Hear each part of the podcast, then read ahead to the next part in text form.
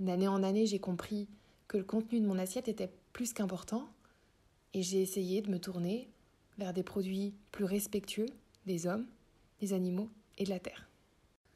Je crois qu'on aura tous un jour ce déclic de se dire et si tu cuisinais quelque chose de bon? Mais quelque chose de bon dans tous les sens du terme.